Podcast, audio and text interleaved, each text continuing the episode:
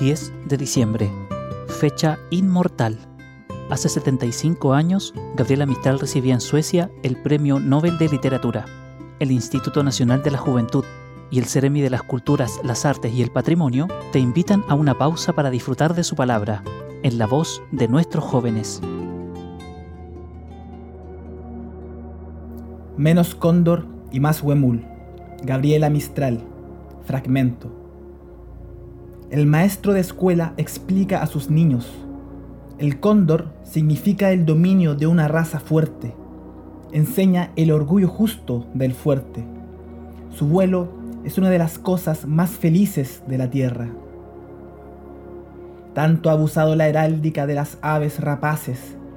Hay tanta águila, tanto milano en divisas de guerra, que ya dice poco a fuerza de repetición el pico ganchudo y la garra metálica.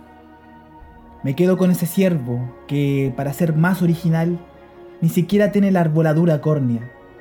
Con el huemul, no explicado por los pedagogos, y del que yo diría a los niños, más o menos. El huemul es una bestezuela sensible y menuda. Tiene parentesco con la gacela, lo cual es estar emparentado con lo perfecto. Su fuerza está en su agilidad.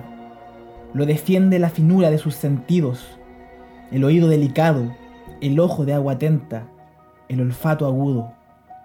Él, como los ciervos, se salva a menudo sin combate, con la inteligencia que se vuelve un poder inefable. Delgado y palpitante su hocico, la mirada verdosa de recoger el bosque circundante, el cuello del dibujo más puro, los costados movidos de aliento, la pezuña dura como de plata. En él se olvida la bestia, porque llega a parecer un motivo floral. Vive en la luz verde de los matorrales y tiene algo de la luz en su rapidez de flecha.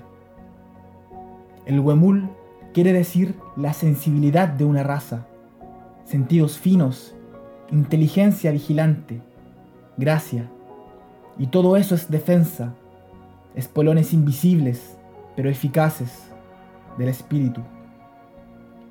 Diario El Mercurio, Chile, 1925. Escuchamos a Matías Parra, de 25 años, de la comuna de La Serena. En este aniversario, te invitamos a seguir conociendo la vida y obra de Gabriela Mistral. Muchas gracias por escucharnos.